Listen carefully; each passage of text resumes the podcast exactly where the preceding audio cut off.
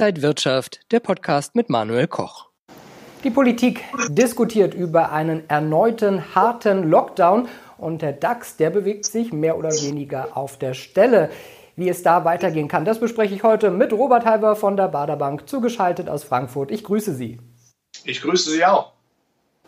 Herr Halber, ist der DAX jetzt auch im Homeoffice und bewegt sich nicht mehr groß von der Stelle? Ja, man muss den Eindruck haben, wir schwanken ja zwischen 3.000 unten und 13.450. Aus diesem Seitwärtstrend wollen wir nicht raus. Das nenne ich die stabile Seitenlage, um es medizinisch auszudrücken. Die Argumente pro und contra halten sich etwa die Waage. Natürlich negativ, die Lockdown, natürlich Fantasie, die Frage, was macht die Konjunktur, aber auch positiv, neues billiges Geld von der EZB, ein neuer US-Präsident und auch neue Konjunkturmaßnahmen. Also wir müssen noch ein bisschen durchhalten, aber ob das dieses Jahr noch mal was wird, man weiß es nicht, aber insgesamt muss man sagen, war es ja kein schlechtes Jahr angesichts des Jahrhundert schlimmen Ereignisses Corona. Ist ein Lockdown über die Feiertage bis Anfang Januar dann eigentlich das geringste Übel? Die Kinder haben Ferien, die Menschen haben Urlaub, es gibt weniger Arbeitstage. Ist das eigentlich die beste Zeit, um einen Lockdown zu machen? Also wenn man einen totalen Lockdown machen möchte, dann muss man ihn nach Weihnachten machen. Wenn Deutschland in Winterstarre ist, dann ist eben der, die Friktion, die Reibungsverluste für die Wirtschaft sicherlich am geringsten. Aber man muss natürlich auch weiterdenken. Man müsste natürlich nach wie vor sehr klar machen von der bundesrepublikanischen Politik, Länder und Bund mit einer Stimme zu sprechen und zu sagen, wir machen das und das und das. Ich finde, Corona-Regeln müssen so einfach sein wie die Regel bei Mensch ärger dich nicht. Man muss sie befolgen können, man muss sie nachts um zwei Uhr aufsagen können, damit man eben auch dann die Akzeptanz der Bevölkerung hat. Dieser Flickenteppich, dieses Hin und Her, was man darf, was nicht, das macht die Menschen wirklich mürbe. Klare Ansagen sind hier nötig, damit man sagen kann, wir halten jetzt durch bis die Impfstofffantasie immer greifbarer wird und dann wird es ja hoffentlich auch besser. Die Märkte schauen auch auf die Europäische Zentralbank. Sind denn neue Geldspritzen wirklich nötig? Es werden ja schon Milliarden und Billionen in die Märkte gepumpt.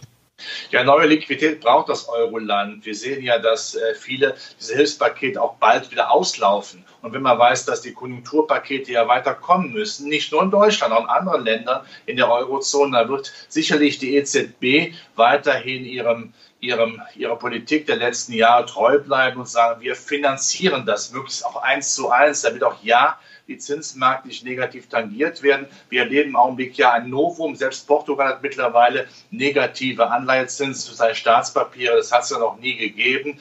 Äh, das ist schon sehr faszinierend. Aber genau diesen Stiefel wird man weiterfahren. Man möchte alles dafür tun, dass die Konjunkturpakete finanziert werden, dass es keine Friktion gibt, dass es ja keine neue Schuldenkrise gibt. Allerdings heißt es eben auch, dass natürlich von der alten Bundesbank, von der Bundesbank geerbten Hoffnung und Philosophie, nämlich Stabilitätspolitik äh, zu machen, nicht mehr viel übrig geblieben ist. Die EZB bleibt, ist und bleibt der Rettungsanker und ich weiß nicht, wie wir jemals aus dieser geldpolitischen Rettungsnummer rauskommen wollen. Denn das muss man auch noch sagen, wenn das Geld immer so billig sprießt, wenn man sich dafür anstrengen muss, dann ist natürlich auch die Reformbereitschaft von vielen europäischen Ländern sicherlich nicht genügend. Wenn was umsonst ist, dann strengt man sich nicht an. Schauen wir mal auf die Börsengänge. Da gibt es aktuell einige, unter anderem Airbnb. Die kann man dann auch gleich an der Frankfurter Börse handeln. Macht das denn Sinn? Also erstmal Börsengänger sind für mich immer das Salz in der Suppe. Es wird dann richtig interessant. Endlich passiert mal wieder etwas. Man muss sich die einzelnen Werte durch anschauen. Airbnb ist eine faszinierende Idee. Grundsätzlich Luftmatratze statt teurem Hotel. Das macht ja durchaus Sinn, billig Urlaub zu machen. Allerdings muss man auch die negativen Aspekte natürlich immer ein einfassen. Äh, wir wissen nicht, wie sich die weiteren Reglementarien und Regularien dann auch wegen Wohnungsnot in Europa darbieten. Das muss man immer ganz klar vor Augen haben. Man sollte sich jeden einzelnen, jedes einzelne IPO anschauen und natürlich überlegen, was kommt vielleicht im nächsten Jahr. Ich bin der Meinung, das nächste Jahr wird ein sehr positives Aktienjahr. Und was man hört, ist die Pipeline prall gefüllt. Hier werden viele neue Börseneinführungen stattfinden und vielleicht sollte man auch ab und zu das Pulver ein bisschen trocken halten für das, was da kommen wird. Also immer genau schauen, ob die Geschäftsidee interessant ist. Heißt das dann aber jetzt für 2020, Anleger sollten lieber die Bücher zumachen, äh, im Lockdown äh, mit der Familie eine schöne Zeit haben und dann 2021 erst wieder richtig angreifen? Wie positioniert man sich jetzt? Sich zu entspannen äh, an Weihnachten und zum Jahreswechsel sicherlich, das gehört auch dazu. Man muss ja mal ein bisschen Ruhe empfinden, gerade nach diesem schlimmen Corona-Jahr. Aber dem Aktienmarkt definitiv treu bleiben.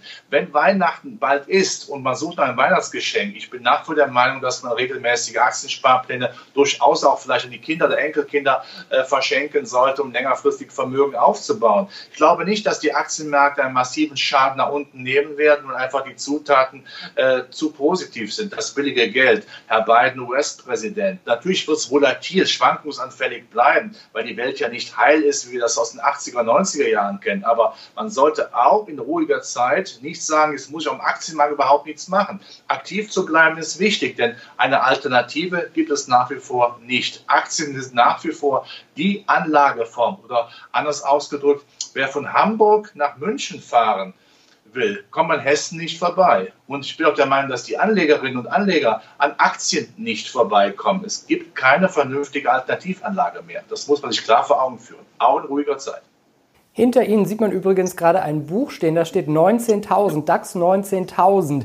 Ist das jetzt Ihre Prognose für nächstes Jahr oder wie würden Sie das einschätzen? Dieses Buch habe ich geschenkt bekommen, interessantes Buch definitiv. Ich denke nach wie vor, dass die Aktienmärkte eine gute Zukunft haben. Denn eins ist immer klar, wenn die große alternative Anlageformen die Zinsanlagen nicht verfügbar sind, weil es nach Inflation mindestens ja keine Renditen mehr gibt, dann ist das Auffangbecken nach wie vor der Aktienmarkt. Und wenn die Fundamentaldaten stimmen, Hightech, eine zyklische Orientierung auch der Weltwirtschaft, ein Abebben der Handelskriege, ja, dann muss da mit dem Teufel zugehen, wenn die Aktienmärkte unter Schwankungen, aber definitiv weiter steigen werden. Äh, da habe ich keine große Sorge. Und das sage ich nicht, weil ich sagen muss, sondern weil ich es sagen will sagt Robert Halber von der Bader Bank zugeschaltet aus Frankfurt. Herr Halber, vielen Dank für diese Einblicke. Bitte sehr. Und Ihnen, liebe Zuschauer, danke fürs Interesse. Bis zum nächsten Mal.